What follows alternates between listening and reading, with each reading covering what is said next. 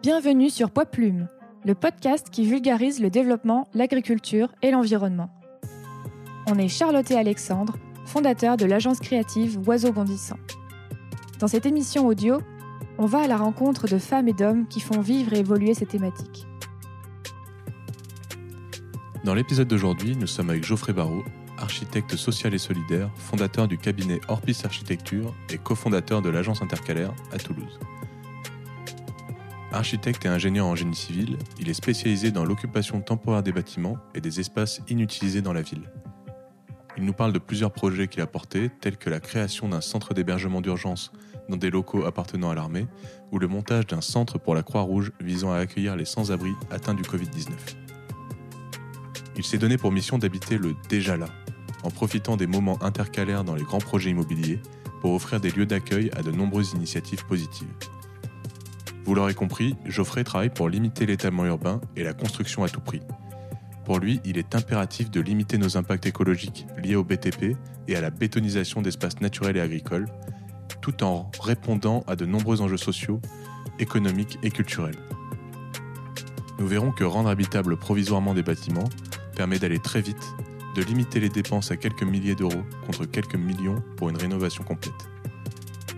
Nous parlerons également de l'impact de la vacance des immeubles de bureaux, immenses bâtiments vides, figés dans le temps, qui peuvent se transformer provisoirement en tiers-lieux et zones d'accueil. À Toulouse, cette vacance immobilière représente près de 240 000 m2.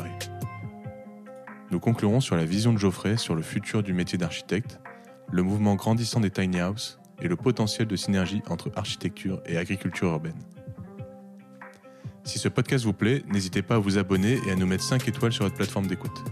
Ça nous motivera vraiment à vous en proposer davantage. Et maintenant, bonne écoute.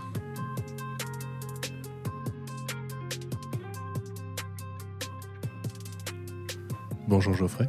Bonjour. Merci d'avoir accepté mon invitation. Avec plaisir. Alors Geoffrey, tu es architecte et on pourrait se demander euh, quel rapport avec le sujet du podcast, mais tu nous montreras euh, au fil de l'interview que l'architecte a tout à fait son rôle à tenir euh, dans la protection des écosystèmes, la limitation des pollutions et l'occupation de l'espace évidemment.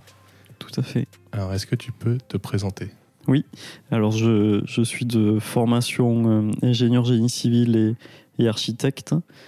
J'ai 29 ans, en fait je vais avoir 30 ans cette année.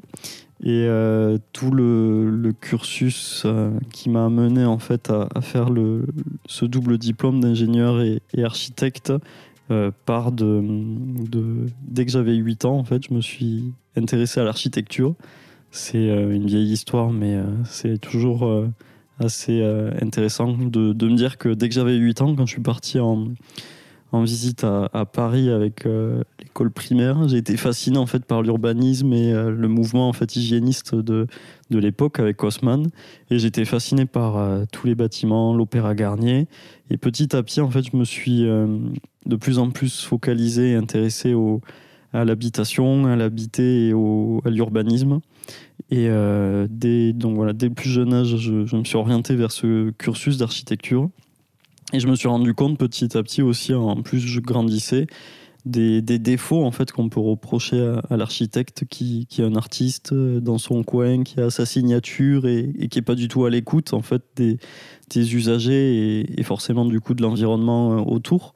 Euh, j'ai voulu en fait me construire plus sur un côté technique à la base, d'avoir une certaine reconnaissance aussi dans dans le domaine en passant par le, cursus en premier d'ingénieur euh, génie civil pour euh, basculer en fait en troisième année de, formation d'ingénieur euh, en architecture et avoir un peu plus de maturité pour construire la, voie qui me paraissait la, plus juste de mon côté et être vraiment satisfait à 100% euh, de développer du coup des, projets qui ont une grande attention en fait aux, personnes avec qui pour qui on travaille euh, aux riverains, aux gens qui sont euh, tout autour du projet, de voir comment les impliquer au maximum et du coup d'avoir une grande intention en fait à tout ce qui, qui va être en lien avec les écosystèmes euh, environnementaux, mais aussi les, les êtres humains qui sont autour et, et dans le projet.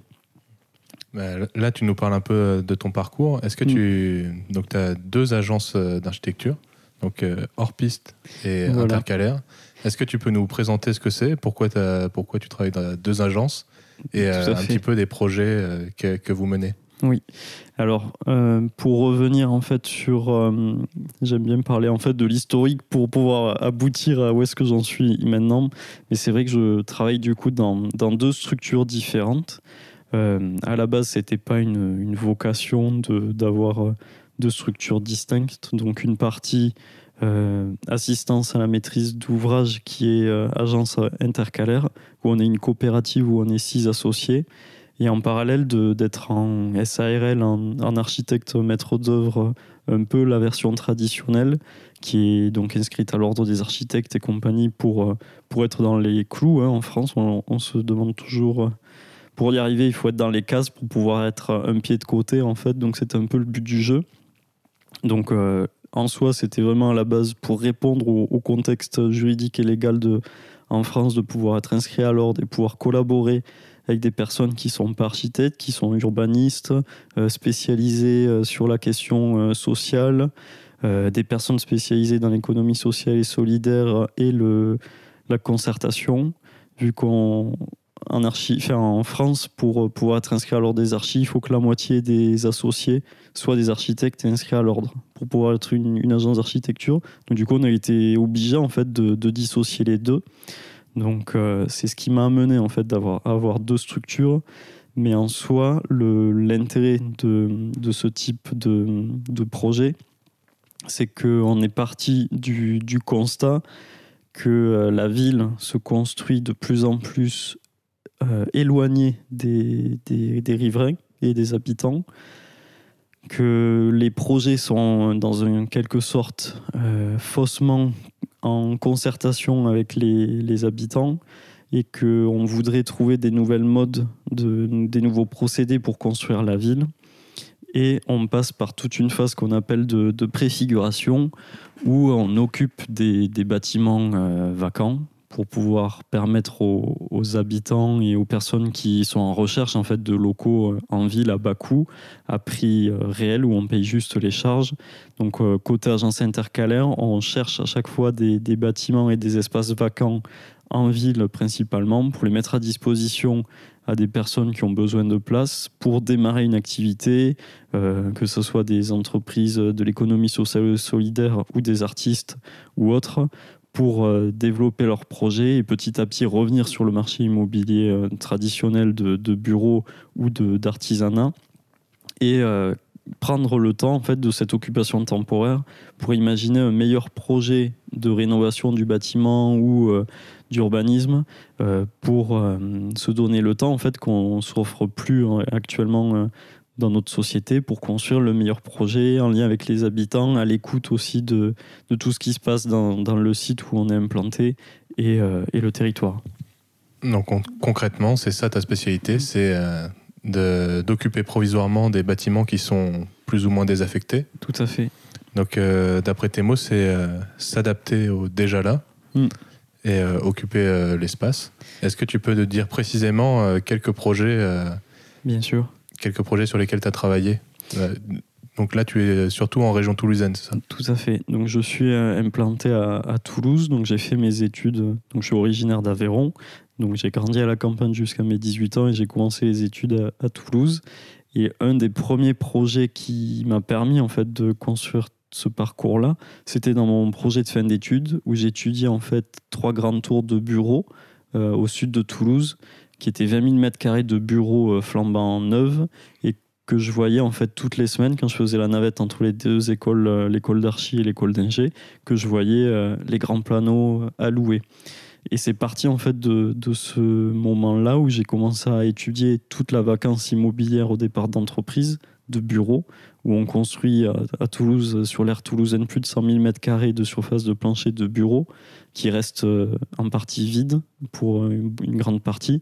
On a une vacance immobilière assez importante. On a plus de 420 000 mètres carrés de, de bureaux vides à Toulouse.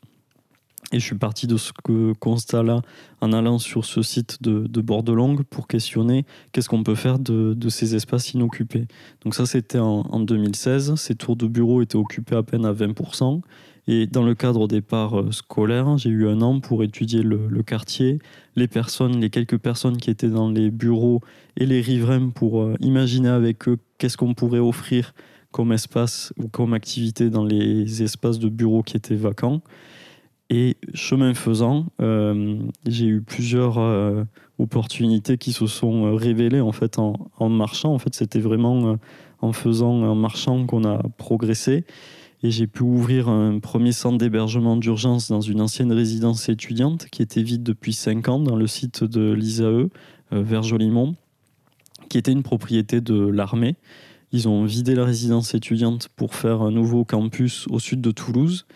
Et vu que c'était dans un plus gros projet immobilier, ils ont laissé le site euh, vide pendant 5 ans. Donc c'était gardienné par l'armée. Donc euh, autant dire que c'était plutôt bien gardé. On n'avait pas eu de problème de squat. Et euh, dans la période hivernale, on avait sollicité la préfecture pour ouvrir des places d'hébergement en urgence. Et au départ, la, préfecture avait esquivé la question en disant que c'était trop cher et trop compliqué de rouvrir la résidence étudiante vu qu'elle était euh, laissé à l'abandon. Et j'ai eu, ils m'ont autorisé en fait à faire une, contre-visite avec euh, un collègue de l'agence intercalaire pour euh, estimer et voir le temps qu'il faudrait pour rouvrir le, bâtiment.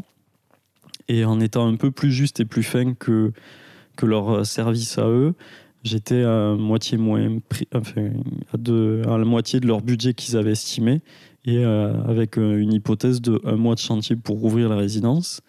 Et euh, ils ont mis un peu de temps à nous donner le go, mais en fait, en, un mois, du coup, euh, en mars 2019, j'ai rouvert la résidence avec euh, l'agence intercalaire et une autre agence d'archives pour m'aider vu que ça allait très très vite. Et ça a permis de créer 220 places d'hébergement. Donc initialement c'était pour 4 mois et en fait ça a tellement bien fonctionné vu qu'on a fait le lien avec le quartier pour que le voisinage se passe bien et puisse euh, comprendre le projet et l'accepter.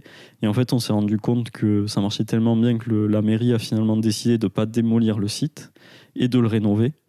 Et au lieu de rester 4 mois, le projet euh, est encore ouvert. Le dispositif a un peu changé. On est passé de 220 places à 125 pour euh, avoir une meilleure ambiance dans, la résidence et mais on, voit que ce genre de, projet, du coup, offre fait, des nouvelles opportunités dans, dans la ville. Parce que euh, on regarde les projets de manière très très classique. Là, quand ils auraient demandé à un archi traditionnel, il aurait chiffré une réelle réhabilitation. Sauf qu'on n'était pas dans ce milieu-là. On savait que c'était pour quelques mois, répondre à l'urgence, rendre habitable l'espace. Et en fait, euh, ça permet de, se donner des, des, moments intercalaires vraiment dans la ville pour euh, construire des projets avec un peu plus de liberté qu'on nous interdit euh, actuellement. Et quand tu parles de places d'hébergement, à qui elles sont destinées Donc là, c'était exclusivement des, des, familles qui étaient euh, soit à la rue, soit hébergées à l'hôtel.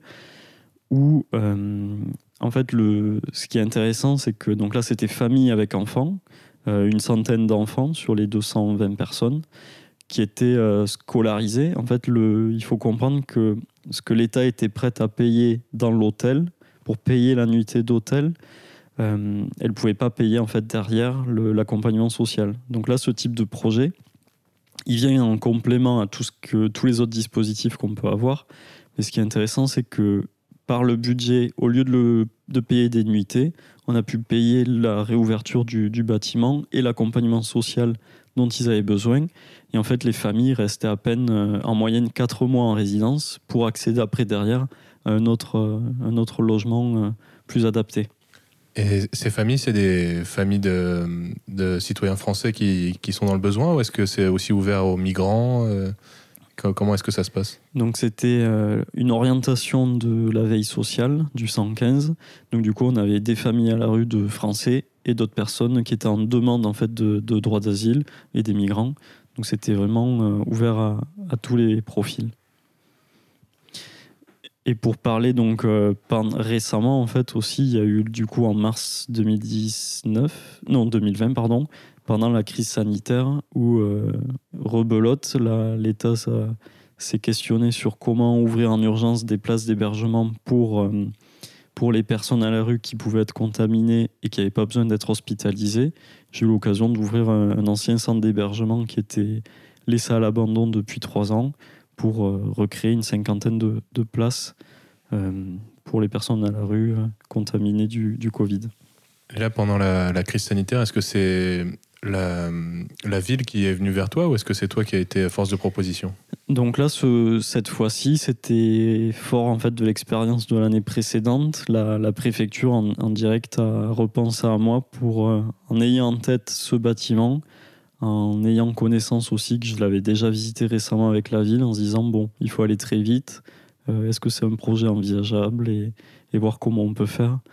Et voilà, en termes d'environnement, c'est le, c'est toujours le même, la même idée de partir avec euh, ce qui existe déjà pour limiter en fait son impact sur l'environnement en se disant euh, on va pas reconstruire des, nouveaux bâtiments dans, dans l'idée de se dire ben, là si on a une résidence étudiante de 125 chambres pourquoi on s'en servirait pas? Même si c'est pour deux ans ou quelques mois selon la, durée d'occupation et le budget qu'il faut y attribuer mais ça nous ça permet de, de répondre à beaucoup d'enjeux euh, tout en limitant en fait son, son impact sur l'environnement et de de vouloir euh, terrasser des nouvelles zones euh, agricoles ou, construire dessus pour euh, de nouveaux logements ou, ou autre. Et quelle est la différence entre rendre accessible des hébergements sur du bâti existant et faire une rénovation complète? Alors c'est en fait c'est pas la même temporalité. Du coup sur une rendre vivable un lieu qui est déjà existant, on sait que hum, l'occupation va être limitée dans le temps, donc en moyenne c'est minimum un an pour que ça soit quand même assez intéressant. Euh, donc là, c'était euh, dans ce cas-là, c'était euh, remettre en service toute la sécurité incendie, toutes les eaux, donc tous les fluides, l'électricité, l'eau chaude, vérifier qu'il n'y avait pas de problème sanitaire avec l'eau, réenclencher tous ces réseaux et euh, s'assurer que ça soit suffisamment confortable et, viable euh, sur une année. Et euh, c'est après à mettre en perspective en se disant derrière, dans deux ans, il va y avoir une grosse rénovation lourde où là, on, on, refait à neuf en fait tout le bâtiment. Mais du coup, on n'est pas du tout sur le même budget. En ordre de prix, là, c'était 150 000 euros de travaux hors taxes pour quelques mois d'occupation alors que derrière, il faudrait plusieurs millions d'euros pour recréer un neuf euh, et rénover en fait ce type de bâtiment. Hum, là, je pense que euh, tout le monde a bien compris euh, quelle était ta spécialité et quels étaient les enjeux liés à ta profession. Et avant d'aborder le rôle de l'architecte dans la société et son rapport avec les enjeux environnementaux, j'aimerais que tu fasses une présentation assez rapide de ton parcours scolaire de, tes études et pourquoi tu, pourquoi tu les as faites Parce que tu as un parcours assez particulier. Mm. Donc, comme je le disais au tout début, donc j'ai fait le, double cursus euh, ingénieur et architecte, donc DU. Euh, avant, au lycée, euh, qu'est-ce que qu'est-ce que tu as fait? Donc voilà, en gros, dès 8 ans, je me suis dit l'architecture, ça m'intéresse. Je faisais des, des petits plans à la maison. Je me souviens, je dessinais des maisons. Et au lycée, je me suis dit, je vais un peu euh, lâcher prise et être plus ouvert à d'autres, euh, sans voilà, me, dire, il faut, faut pas rester sur ces idées-là. Donc j'ai fait un, bac S et euh, je me suis pour reposer la question à ce moment-là. J'avais fait le stage de troisième en architecture et c'est là où je m'étais dit, bon, c'est c'est un peu qui tout double. Soit ça marche très très bien et on peut devenir un archistar et faire des projets qui nous intéressent, soit on peut basculer dans une certaine précarité euh, et, faire des, des, projets beaucoup moins intéressants. Donc c'était plutôt pour euh, me rassurer, ou peut-être mes parents, que je suis parti sur le, le, le, double cursus ingénieur qui donne une légitimité, mais en tout cas qui permet de compenser ce qu'on reproche souvent aux archis, de ne pas être suffisamment technique ou de pas bien euh, être bon sur la partie structure ou autre des bâtiments. Donc je suis passé d'abord par le cursus ingénieur génie civil, mais en, à l'INSA de Toulouse. En se disant, bon, des, vu que je vais dans ce cursus-là, c'était mis en perspective en disant, dès la troisième année, je vais pouvoir basculer en architecture et commencer après euh, le, le, diplôme d'archi, donc en troisième année, qui m'a permis d'arriver en Master 1 à la fin des cinq ans de l'INSA Toulouse pour avoir les deux années euh, d'architecte à, Toulouse, où là, en fait, j'ai eu euh, beaucoup plus de liberté que je retrouvais pas en fait en, ingénieur, vu que l'ingénieur dans le bâtiment, on va lui demander de, de calculer euh, la structure, les de dimensionner les, tous les éléments techniques et des équipements pour le, pour le bâtiment, qui peuvent être mis en perspective en fait avec une démarche environnementale.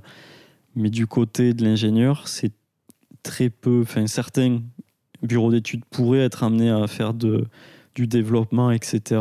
Mais en fait, je me rends compte que c'est beaucoup plus dans la partie conception de l'architecte que moi j'y retrouve une dimension environnementale qui m'intéresse, qui n'est pas forcément liée à la technique, qui va être beaucoup plus dans euh, ben, être vigilant à comment on oriente le bâtiment, les types d'ouverture, le choix des matériaux, euh, de retrouver des techniques de construction. Euh, que qu'on dit vernaculaires, mais en fait qui sont historiques. Là, je rénove une, une ancienne grange. Je me dis, ben, on va partir sur une isolation au chaud et à la chambre pour éviter de, partir sur des, choses très standards qui sont pas adaptées en fait à ce type de bâtiment. Et tout ça, c'est du rôle en fait du concepteur qui va être du rôle de l'architecte et pas du tout du, de l'ingénieur. On va lui demander de, valider des choix techniques. Donc, es, par l'architecte, tu as beaucoup plus euh, le champ libre et une vision systémique euh, des projets et l'aspect euh, ingénieur, génie civil te permet d'avoir une conception très technique et, Tout à fait. Et ça t'apporte beaucoup dans, dans ton travail au quotidien? Oui, c'est vrai que le, la construction en fait est de plus en plus technique et euh, de plus en plus normée, entre guillemets, et d'avoir le, le, le, statut réel d'ingénieur, dans un premier temps, permet de donner le même langage. Donc du coup, ça fluidifie beaucoup plus les collaborations et ça permet du coup d'offrir une certaine légitimité à orienter le projet dans certains choix techniques en, euh, des fois en, en, en poussant hein, les ingénieurs dans leur retranchement pour aller étudier certains, euh, certains procédés. Mais en tout cas, voilà, c'est un peu l'intérêt d'être dans la partie euh, du, de la conception, du pourquoi on fait un bâtiment comme ça, que d'être dans le comment de l'ingénieur qui va dire ben, comment on va le faire tenir. Donc de pouvoir allier les deux, de se dire ben, on va orienter le projet dans ce sens-là, en ayant un peu euh, l'expérience de comment on pourrait le faire euh, tenir, c'est vrai que ça permet d'être beaucoup plus euh, adapté en fait aux situations et de s'ancrer réellement dans, dans le projet. Donc pour en revenir plus à ton parcours de façon pratique, tu as fait un bac scientifique. Voilà. Et après, tu es rentré directement en prépa intégrée à, à l'INSA Voilà. Et, est-ce que ce double parcours euh, ingénieur et architecte, il est spécifique à l'INSA ou c'est un truc qui est généralisé euh?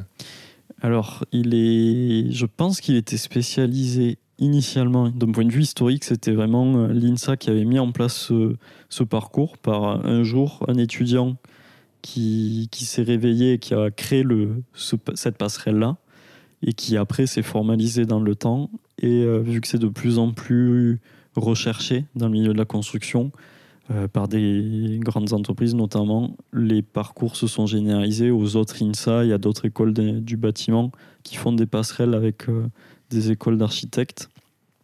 Et du coup, pour revenir sur le parcours, euh, et notamment pourquoi je suis resté à Toulouse, c'est parce que j'ai eu la chance de pas mal voyager quand j'étais étudiant, notamment pendant les stages saisonniers où j'ai pu aller aux États-Unis, au Mexique, dans une agence d'architecture, euh, dans, une ville euh, patrimoine de l'UNESCO à Puebla, euh, et après en Espagne ou au Vietnam et autres. Et c'est en ayant vu à l'extérieur d'autres pratiques que je me suis dit, mais en fait, devant moi, il y a déjà, à Toulouse, il y a quand même beaucoup de choses à, à, faire où je vois des problèmes, donc pourquoi pas se concentrer ici et dans une logique en fait de territoire de vraiment connaître le, l'endroit où je suis pour euh, tisser du lien avec le milieu associatif, etc., pour répondre aux enjeux et aux, aux, problèmes qui sont déjà présents au quotidien, que j'ai trouvé comme une évidence de me dire, ben, en fait, euh, pourquoi partir alors qu'il y a tout à faire et des choses à faire ici. Sur ton site internet, euh, sur le site de l'agence Hors-Piste, tu as noté L'architecture est un acte engagé. Mhm. Donc, euh, grande question. Pour toi, est-ce que, quel est le rôle de l'architecte euh, dans la société? Alors, quand je, l'écris, euh, c'est un acte engagé, c'est parce que je crois qu'en fait, tout acte d'architecture est derrière un, reflet d'une vision de la société et qu'en soi, il est, du coup, il devient pour moi politique. Si, si, je décide de ne pas répondre à certains concours ou à des fois de refuser certains projets, c'est que derrière, ça reflète pas du tout la vision de la société que j'ai envie de, de léguer, même si c'est un grand mot, mais en soi, on laisse, enfin pour le coup, l'architecte qui construit pour euh, des fois des projets qui vont rester 100 ans ou maintenant peut-être beaucoup moins si vu la durée de vie de certains bâtiments, mais en soi, on laisse une trace tellement importante dans l'environnement que hum, ça nous dépasse clairement et c'est important de se dire ben, qu'est-ce qu'on veut voilà, laisser comme trace derrière nous. Et du coup dans ce sens-là je trouve que c'est un, acte engagé euh, parce que c'est pas anodin ça, ça a un impact beaucoup plus large. Et du coup de choisir avec qui on travaille pour euh, quel type de projet à quelle vocation derrière le projet il a c'est pas du tout la même chose de produire des logements avec un bailleur social qui crée euh, un organisme de foncier solidaire, par exemple, où derrière il y a des outils anti-spéculatifs qui permettent de créer du logement social qui reste pérenne dans le temps, parce qu'actuellement, en fait, en France, les, tous les montages juridiques permettent de limiter dans le temps l'anti-spéculation d'un bâtiment sur seulement 10 ans. Donc là, par exemple, je travaille avec le, comité ouvrier du logement, qui ressort un peu à chaque fois le même exemple, mais en fait, ils ont construit un, logement, un T3, euh, en bordure de, dans le Pays Basque qu'ils ont vendu 150 000 euros. Dix ans après, l'immeuble, enfin l'appartement été revendu 450 000 euros. Et c'est ça un des gros problèmes dans, dans les projets en milieu urbain ou dans des zones très attractives, c'est que l'État finance des logements euh, sociaux, mais euh, derrière il y a une spéculation énorme dans, dans ces types de projets-là, vu qu'il y a une nouvelle attractivité et autres. Et euh, moi, je choisis aussi ces acteurs-là pour construire sur le long terme. Et donc là, sur un projet à Toulouse, on a derrière cet outil euh, juridique qui permet de, se dire ben, on va produire du logement accessible et abordable, soumis à critères sociaux, notamment économiques, mais qui ne vont pas être limités que sur 10 ans. Ça va rester plus de 100 ans et beaucoup plus loin derrière, abordable. Donc du coup, euh, c'est pas du tout la même chose et la même vision de construire ce type de projet que de construire avec un promoteur où derrière euh, l'enjeu est juste de, revendre au, meilleur coût et, plus vite euh, pour, pour un retour sur investissement. Donc là, tu nous parles surtout des enjeux sociaux.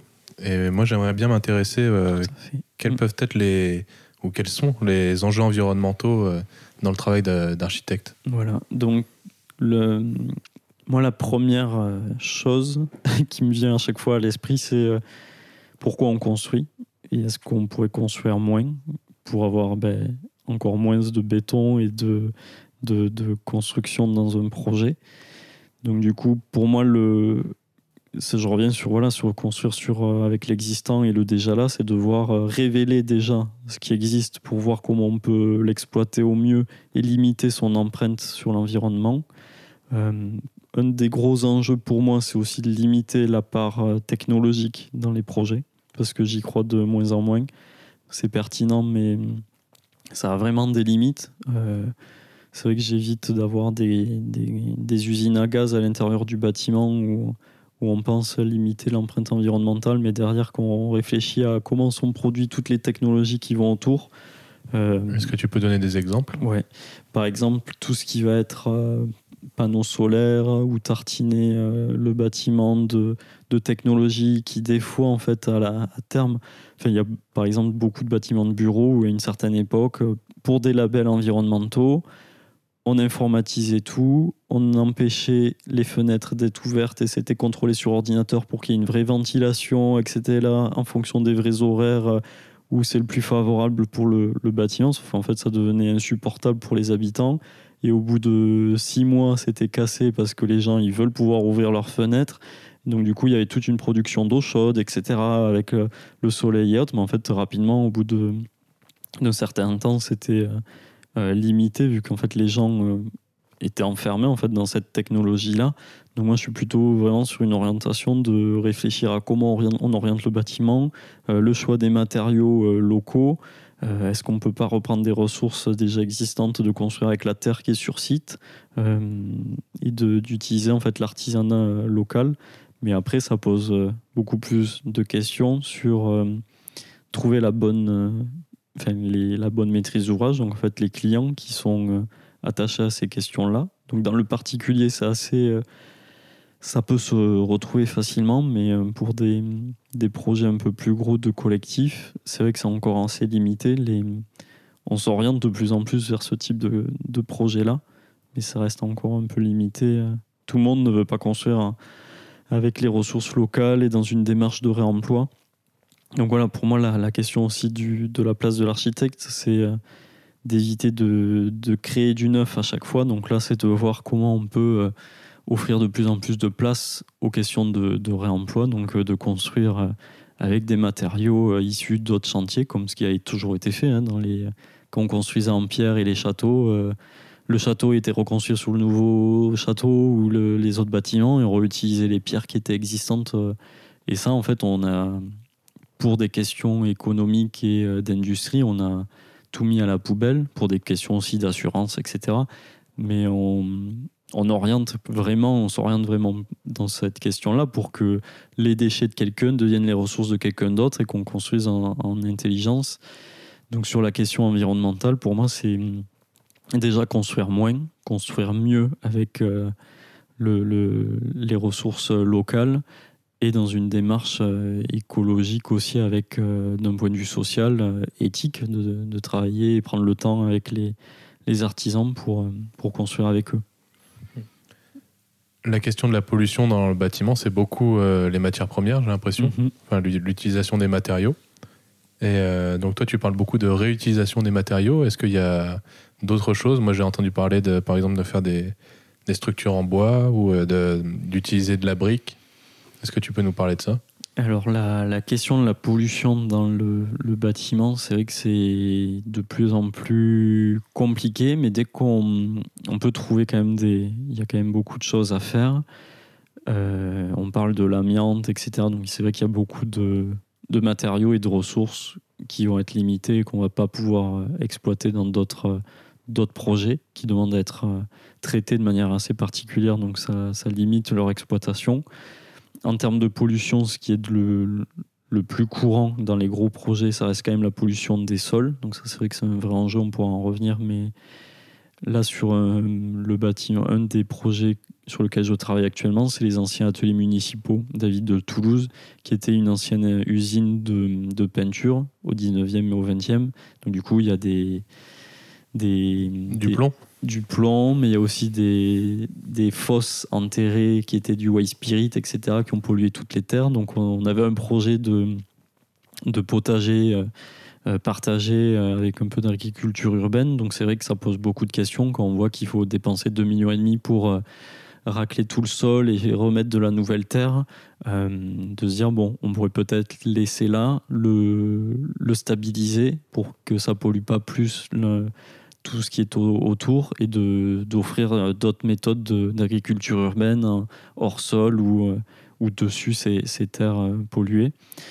Donc ça c'est un, des gros enjeux je pense pour les architectes, c'est de réfléchir à comment on, traite les pollutions de sol vu qu'il y en a de plus en plus et, et c'est vrai que ça va c'est des, des montants tellement énormes par rapport à la construction que ça me donne à réfléchir à comment on traite ce type de pollution euh, sur les projets, en tout cas d'architecture. Et hum, sur le, le, reste, tout ce qui va être construction euh, de manière beaucoup plus saine, que ce soit avec euh, les ressources locales de bois ou de, ou de, de, de briques. Moi, j'aimerais bien pouvoir aboutir à un projet de briques en terre compactée, les BTC, qui permettent de réutiliser en fait les terres euh, du site. Quand on fait le terrassement pour créer les fondations, on récupère les, terres existantes pour les compacter et produire les briques en, euh, sur le chantier directement. Euh, donc ça, c'est encore des projets dans les cartons. Mais là, sur le site de la Pujade, par exemple, celui dont je parlais, c'est un peu compliqué vu qu'on a les terres polluées, donc ça limite un petit peu. Mais on a des bâtiments existants qu'on va déconstruire. Donc c'est pareil, c'est de réfléchir euh, en fait, on change totalement de paradigme vu qu'on réfléchit le projet en se disant sur le site, on part pas d'une table rase et de zéro. On va partir d'un site où c'est 9000 mètres carrés de, terrain, où il y a euh, quatre bâtiments existants. C'est de réfléchir le projet futur en se disant bon, ben, Actuellement, on a des bâtiments, des anciens bâtiments industriels où on a des superbes charpentes en métal. On va pas les laisser euh, tomber. On va réfléchir le projet totalement différent en se disant bon ben on a tel type de menuiserie, telle euh, brique, telle charpente métallique. Comment on va les injecter dans le futur projet? Euh, Et donc du coup, c'est pas du tout la même réflexion à avoir en se disant bon ben on a ces types de charpentes que de partir de zéro avec la page blanche et, et son crayon dans la même. Hum, j'ai l'impression que tu travailles euh, essentiellement ou peut-être exclusivement sur des projets très alternatifs, très innovants. Hum, est-ce que euh, c'est, il faut toujours se bagarrer pour réussir à les faire financer, à la fois par les banques ou par les bailleurs de fonds? Est-ce que ces organismes ils sont prêts à mettre, euh, à financer des, projets comme ça qui, qui, sont, qui sortent des sentiers battus? Alors c'est, un peu au, cas par cas. Je pense que se battre, c'est pas forcément un bon mot, mais en tout cas, réussir à convaincre, ça, c'est certain que c'est le, le, gros euh, challenge au quotidien. Euh, sur le projet euh, des, bâtiments de bureaux vides pour faire de l'hébergement d'urgence à l'intérieur, ça, par exemple, c'est un projet auquel j'ai pas réussi à trouver des, financeurs ou des gens qui seraient prêts à le faire. C'est pas forcément le problème de financement, mais c'était plutôt le problème de trouver un propriétaire de ces types de bureaux qui accepterait de le faire, parce qu'il faut comprendre qu'en fait ce type de bâtiment, c'est, simplement un pur produit financier.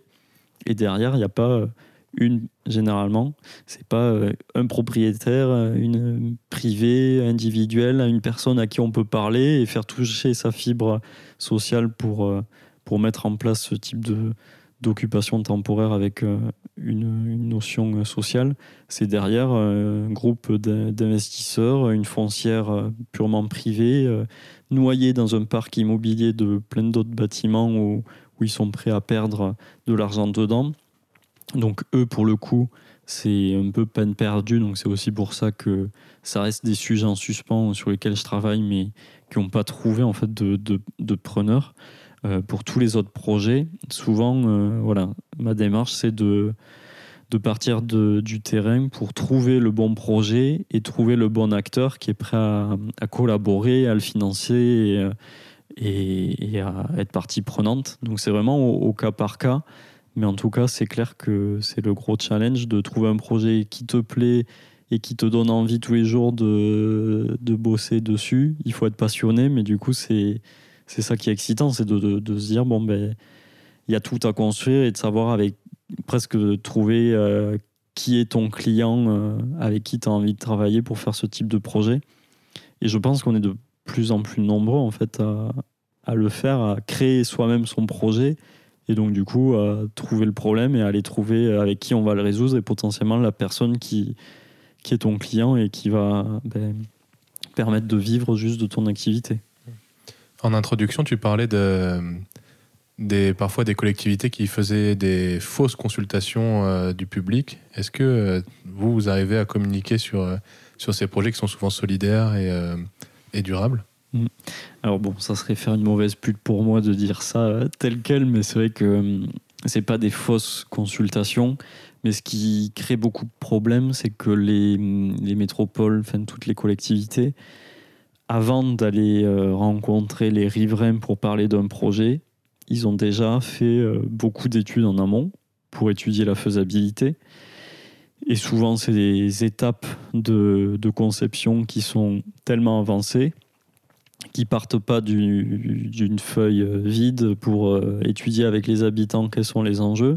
Ils ont déjà avancé tellement d'études que le projet est déjà ficelé et monté pour, pour démarrer rapidement que c'est dans ce sens-là que je me dis, euh, on appelle ça de la concertation, c'est pour présenter le projet, faire remonter les remarques des riverains pour essayer de d'améliorer le projet et le faire passer euh, euh, des fois de force hein, pour, pour certains projets urbains, où je trouve que euh, on est de plus en plus dans une démarche où on veut que ça parte. Euh, donc là, c'était une démarche euh, top-down qui descend d'en haut et qu'on impose, alors qu'on est beaucoup plus dans une société ou en tout cas des générations de jeunes où on, part de, des, envies d'en bas qui vont remonter. Donc c'est plutôt dans ce sens-là que qui sont assez contradictoires par rapport à ce que les, les, métropoles ou les, les, projets urbains sont développés actuellement, même s'ils s'élargissent de plus en plus, mais de laisser une place de, de co-construction avec les riverains pour travailler avec eux et construire les projets urbains, c'est un gros enjeu et c'est assez compliqué à mettre en place, mais, ça peut exister. Et c'est plutôt comme ça que j'imagine les projets. Et on, arrive à communiquer sur ces, projets-là, en tout cas d'un point de vue euh, architecture euh, et, agence intercalaire, notamment bah, sur le projet de, celui dont j'évoquais euh, tout à l'heure de, des anciens ateliers municipaux qui étaient dans un appel à projet porté par la métropole. Mais c'est de notre côté des architectes qu'on allé voir de suite les associations du quartier pour euh, les mettre autour de la table et avant même de commencer, de réfléchir avec eux euh, le projet qu'ils imaginaient pour leur quartier. Donc c'est comme ça que ça s'est construit par exemple. C'est plus une question de calendrier de projet que, euh, qu'autre chose.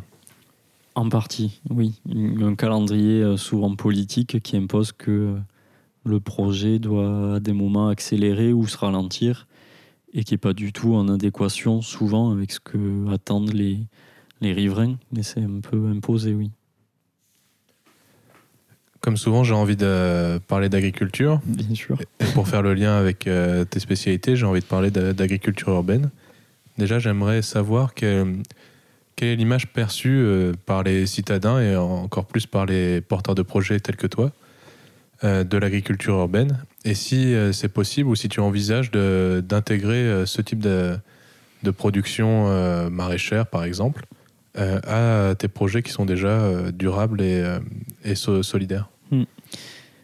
Alors, c'est. Hmm, je pense que c'est. Il y a beaucoup de, de, choses qui me viennent en tête, notamment le, le projet de, de Yona Friedman, qui est un architecte qui parlait de l'architecture de de la pauvreté, euh, où en fait il imagine, et je pense que c'est vraiment euh, l'avenir, c'est de se dire que l'enveloppe du bâtiment euh, doit être productive, entre guillemets, donc offrir des... Enfin, on a des ressources, c'est exposé au soleil, au vent, à la pluie, donc imaginer l'enveloppe du bâtiment comme une un espace de, production agricole. Donc, ça peut être dans les, en façade, sur les toits. Donc euh, offrir des espaces de, production euh, agricole, ça me paraît essentiel, de voir comment réfléchir, euh, récupérer l'eau, être bien orienté pour pouvoir construire des, anciens murs à fruits qu'on était capable de produire jusqu'en Angleterre au 19e et produire en plein hiver encore,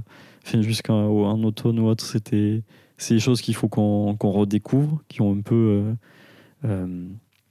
disparu et qui me paraissent essentiels. Euh, il y a le côté, comme tout, de la limite en fait de ce type de projet où des fois c'est des, nouvelles usines à gaz qu'on intègre dans le bâtiment et je trouve que ça perd un peu de son, sens des fois de vouloir forcer et de, d'avoir ce type de, d'agriculture euh, qui sont parfois pas forcément pertinentes euh, et qui sont en fait un peu ce qu'on saupoudre sur certains projets pour le faire accepter par les riverains en disant bon mais ça c'est la couche verte le vernis vert qu'on nous met de plus en plus dans les projets. Donc, euh, je peux être assez critique des fois sur, euh, par exemple, là sur Toulouse, hein, rien que un projet qui, qui, a du sens sur un certain aspect euh, de, vouloir construire une tour en, centre-ville et qui peut être intéressante dans certains aspects. Mais la première chose qu'ils ont fait, c'est ils ont dit il y a des superbes terrasses végétalisées pour des îlots de fraîcheur, etc. en ville. Bon, des fois, c'est un peu voilà, le, pipeau qu'on raconte pour, euh, pour faire passer. Alors que moi, je crois beaucoup plus à se dire, bon, on va déjà limiter l'étalement urbain dans un premier temps pour euh, pérenniser les zones agricoles euh, propres et, productives en, tour de ville ou à proximité pour créer beaucoup plus de liens directs, d'accompagner cette urbanisation-là pour dans les futurs projets, conserver des zones de maraîchage adaptées, euh, viables, avec tout un parc immobilier qui permet en fait à ces, hauts maraîchers d'être sur place et d'être en lien direct avec euh, euh, le développement des villes, parce que ça se comprend qu'il y en a qui veuillent repartir à la campagne et d'autres revenir en ville. Donc c'est plutôt dans ce sens-là que je trouve au cas par cas trouver la meilleure solution. Par exemple, là, dans, dans ce projet de, de la Pujade des anciens ateliers municipaux où on a toutes les terres polluées et se dire, bon, en soi, elles ne causent pas de problème de santé si on ne les touche pas telles quelles. Euh, au lieu d'utiliser 2,5 millions pour enlever les terres, les remettre dans un endroit et les traiter, est-ce qu'on ne pourrait pas injecter 2,5 millions sur euh, du, du, un autre type d'agriculture si on voulait faire des jardins, euh, des petits jardins ouvriers, de dire bon, mais on pourrait être en hors-sol et, ramener de la terre dessus au lieu de vouloir creuser, rajouter de la terre propre à la place des anciennes terres polluées. Donc voilà, c'est plutôt dans. Je pense qu'il faut être dans une certaine finesse de dire, bon, au cas par cas, qu'est-ce qui est pertinent euh, Au lieu de construire sur des, des terres euh, agricoles, est-ce qu'on peut éviter Et voilà, trouver une, une manière intelligente d'éviter de, de tout gaspiller? Si tu es un féru d'Instagram et de YouTube, tu as dû forcément voir passer un très grand nombre de constructions sur. Euh dans des vannes, par exemple, ou dans des camions, dans des bus scolaires. Mais ce qui m'intéresse surtout, c'est euh, le cas des tiny houses. Mm -hmm. Donc, euh, comprendre des maisons qui font environ une trentaine de mètres carrés maximum, il me semble, et qui sont sur roues. Est-ce que tu, peux nous parler de ta vision sur, euh, sur ce sujet? Est-ce que euh, c'est euh, du, du bullshit de réseaux sociaux ou est-ce que c'est un vrai mouvement? Qu'est-ce que tu en penses? Je, crois que ça répond vraiment à une vraie envie notamment même moi, j'y pense de plus en plus, de vouloir vivre dans quelque chose de petit, à soi qu'on a construit à son échelle et à son image.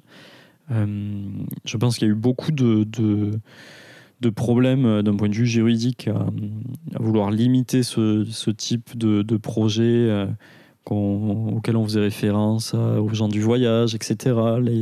Les, dernières, dernières réformes d'urbanisme ont permis en fait aux mairies qui le décidaient de, de dédier des espaces à des personnes privées qui voulaient installer leur tiny house. Sauf qu'ils ont euh, appelé ça des petites pastilles qu'ils ont mis sur, les, sur le cadastre et le, plan local d'urbanisme. Et en fait, ça a très peu fonctionné. Donc, c'était pour ouvrir en fait l'habitat léger, donc euh, tiny house euh, ou d'autres types de, projets euh, de cet ordre-là. Sauf qu'en fait, ça a été euh, avec toute la connotation négative, c'était de dire bon ben on les met là dans un site euh, attribué, donc du coup euh, caravane et compagnie et toute l'image négative qui allait dessus. Et je trouve ça assez dommage qu'il n'y ait pas plus une pédagogie en fait des des collectivités pour euh, rendre compte en fait qu'il y a de plus en plus de personnes qui qui trouvent ça un peu insupportable de payer autant pour un terrain alors qu'on pourrait faire des choses beaucoup plus légères et euh, d'être dans une certaine mobilité.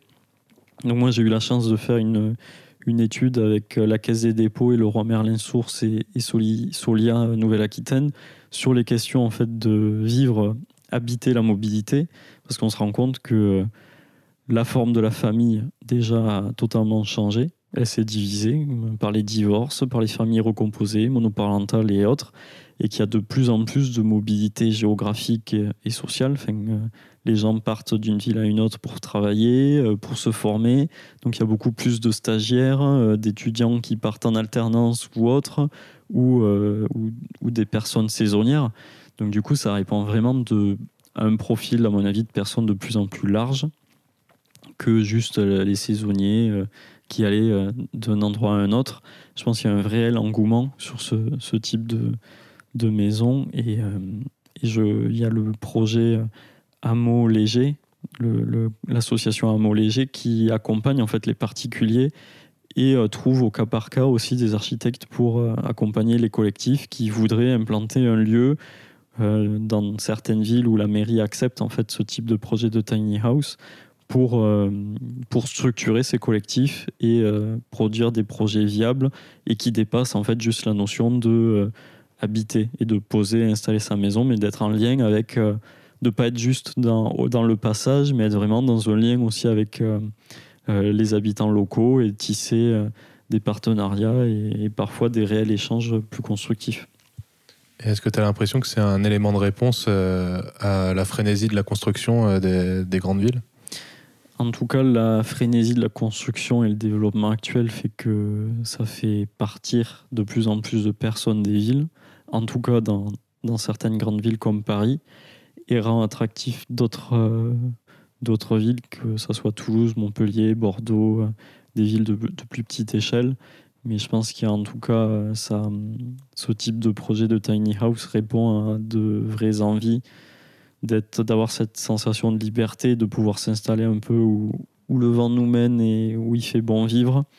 Euh, et notamment dans des zones euh, un peu moins contraintes d'un point de vue euh, du marché immobilier, que ce soit dans des villes un peu plus moyennes ou à la campagne tout simplement. Et tu devrais construire, quitter le centre-ville et construire ta tiny house? Oui. ou un tiny house ou en une petite cabane avec ouais, un petit coin pour se couper un peu du monde. C'est vrai que ça donne toujours envie. Comment est-ce que tu vois le, futur de ta, de ta profession? Alors, le, futur de ma profession, je le vois vraiment comme une. Euh, comment dire Comme une, un peu une sorte d'architecture euh, qui est plus dans la transmission pour que les gens eux-mêmes euh, fabriquent leur maison. Donc, du coup, l'architecte serait plutôt comme un encadrant ou, un enseignant, peut-être qui transmet la grammaire de l'architecture ou, le langage euh, pour construire en, sécurité et dans les, les, bonnes pratiques, mais que les gens fassent par eux-mêmes déjà, ça serait chouette. ça, c'est une, c'est une pratique qui, qui, est relativement courante euh, à la campagne. De, en dessous d'une certaine surface, on n'a pas besoin de faire appel à un architecte, ça, ça existe déjà. Mm. Et c'est de, ça a toujours existé. Ça a été pas mal encadré après coup pour limiter un petit peu ces, ces projets-là, mais c'est de plus en plus en vogue, euh, ce qu'on appelle l'autoconstruction, où les gens veulent faire par eux-mêmes et, construire pour eux. Il y a un aspect économique euh, qui est certain, mais une volonté de, faire, tout simplement. Et je pense que les architectes ont un grand rôle à jouer de ce côté-là pour, euh, pour être dans un réel échange et, et permettre les plus belles villes, souvent historiques, médiévale, etc., euh, tout était en autoconstruction et c'est ce qu'on trouve beau maintenant. Donc, du coup, euh, redonner cette liberté-là aux gens de faire par eux-mêmes parce qu'ils ont parfois beaucoup plus de créativité que, que tout ce que nous on peut faire en tant qu'architecte parce qu'ils ont, c'est eux qui font par leurs mains. Je trouve que hum, c'est essentiel de retrouver ça, même si ça peut pas répondre potentiellement à tous les gros enjeux de crise du logement et euh, vouloir produire du logement accessible, abordable en nombre. Mais je pense qu'il y a le juste milieu à trouver pour que on puisse répondre et satisfaire tout le monde. As-tu des, des, conseils à donner aux jeunes qui voudraient se lancer dans, dans ton secteur? Donc du coup, le, moi, ce qui m'aurait peut-être rassuré, c'est de ouais, croire vraiment à ce qu'on fait et si on trouve ça juste, de ne pas avoir peur de foncer dedans et, d'y aller jusqu'au bout. Les études d'architecte sont assez... Euh, comment dire, assez. Je trouve qu'elles détruisent un petit peu le, les personnes. Il y a eu pas mal d'articles d'ailleurs récemment qui sont sortis sur euh, le, les dépressions, les suicides dans, les études d'architectes. Parce que euh, souvent derrière, c'est des, ben, des, architectes qui te forcent à rentrer dans leur moule, euh, à eux, dans leur cadre à eux, dans leurs principes à eux, et qui sont pas du tout à sortir le meilleur des personnes. Et je crois que moi, par le double cursus, je m'en suis assez protégé d'accepter voilà, les, critiques, et c'est normal, et on progresse tous en se remettant en question. Mais au fond, de savoir dans quoi je voulais aller, et d'y croire, et, de faire, et de m'encadrer par les bonnes personnes pour me soutenir et, travailler en collaboration dans, ces, dans cette perspective-là, et de ne pas se laisser abattre par euh, des fois des retours d'enseignants ou de professeurs qui, qui sont juste là pour casser, et de se dire, bon, ben on n'est pas là pour euh, répondre à toutes leurs frustrations à eux dans leur métier et de se dire, bon, ben, c'est des erreurs de parcours et, de casting, mais de se dire, bon, non, il faut pas perdre espoir et, continuer. Parce que je trouve que ces types de formations sont assez destructrices pour, euh, pour les personnes. Je pense que ce conseil, il est valable pour euh, beaucoup d'études, surtout quand on veut sortir de, de l'ordre établi et qu'on a envie d'innover ou de, de, faire quelque chose de différent. Et je me retrouve beaucoup dans ce que tu viens de dire. Euh, je me retrouve dans mes études scientifiques. Les, les parfois un prof qui, qui va casser ou, euh, où on essaye de nous faire rentrer dans une case. Et c'est toujours difficile. Et moi, je- j'apprécie beaucoup ton conseil. Dans, dans le même ordre d'idée, euh, si tu pouvais revenir en arrière Mhm. et parler au Geoffrey euh, de 16 ans, qu'est-ce que tu lui dirais Ben, un peu la même chose, de ne pas hésiter et de- d'aller à fond sur, euh, sur la création, parce que c'est quand même, euh, en tout cas moi peut-être dans mon milieu à moi, c'était assez dévalorisé ou peu reconnu voilà, par rapport au milieu scientifique. La partie euh, artistique et création était euh, pas négligée, mais beaucoup moins mis en valeur, et donc du coup voilà, de croire en, en soi et d'y aller à fond euh, dans la création et de se laisser rêver, en fait c'est surtout ça. De... Et je pense que finalement j'ai j'ai assez ré- réussi à préserver un peu ce côté de d'ouverture d'esprit, mais un peu de, de naïveté de- d'enfance, de, d'être pied terre à terre avec le côté scientifique, mais de, de s'autoriser à rêver, parce que sinon euh, on perd tout moteur en fait de, de création et, et d'envie de, de faire mieux. Donc voilà, ça serait ça, de, de préserver ce côté euh, rêveur euh, d'enfant et de, de, de le stimuler pour, euh, pour rendre les choses un peu plus agréables et, et sympathiques. Aurais-tu une euh, recommandation culturelle? Alors, un de mes livres de chevet, comme je, je, je l'ai dit tout à l'heure, euh, c'est Yona Friedman, un architecte qui a beaucoup écrit et beaucoup dessiné euh, sur la, l'architecture. Il, imaginait que par le dessin, on pouvait expliquer euh, le monde. Et du coup, il a, il construit beaucoup d'ouvrages, euh, utopies euh, réalisables ou autres. Et je conseille vraiment tous ces ouvrages que j'ai redécouverts même récemment, comme l'architecture de survie, qui sont des, bonnes références sur ce qui a déjà pu être imaginé et, construire ensemble. Si les auditeurs se sont, ont été touchés par euh, ton discours et ont envie de suivre euh, les activités à la fois de hors-piste et de l'agence intercalaire, comment est-ce qu'ils peuvent faire? Donc du coup, on, a, on est très ma- mauvais, je crois, en communication, mais en tout cas, on essaye de, de mettre à jour notre Facebook et Instagram et les réseaux sociaux et notre site internet. Euh, donc du coup, il faut juste taper euh, Toulouse et, nos, structures hors piste architecture ou, euh, ou l'agence intercalaire pour, pour nous suivre. Et le plus simple, c'est de nous envoyer un petit message où là, on pourra... On prend beaucoup plus de temps en fait à accueillir les gens sur site ou à, échanger par téléphone que, que de communiquer sur nos projets. Mais bon, voilà, on va s'adapter. Et enfin, pour terminer, est-ce que tu peux nous suggérer un invité pour le podcast? Pas un architecte. Alors, pas un architecte. Donc c'est vrai qu'il y a des un sociologue avec qui j'ai travaillé ou avec qui d'autres sociologues avec qui je, travaille, notamment euh, Johan Lopez avec qui j'ai- travaillé sur euh, l'étude euh, d'habiter la mobilité. Donc ça sera moins euh, archi et moins agriculture, mais il y a quand même une notion ethnologique dans tout, tout ce travail-là qui peut être assez intéressant. Ok, super. Euh, Merci, beaucoup Geoffrey. Ben, merci beaucoup, avec plaisir. Et voilà, cet épisode de Poids Plume est terminé. Merci d'avoir écouté jusqu'à la fin et bravo. On se retrouve rapidement pour un prochain épisode. En attendant, je vous invite à nous suivre sur Instagram, sur nos comptes oiseau.bondissant et Poids Plume Podcast. Si l'épisode vous a plu, n'hésitez pas à le partager et à en parler autour de vous. Vous pouvez aussi nous donner 5 étoiles sur votre application de podcast. Je vous dis à bientôt et prenez soin de vous.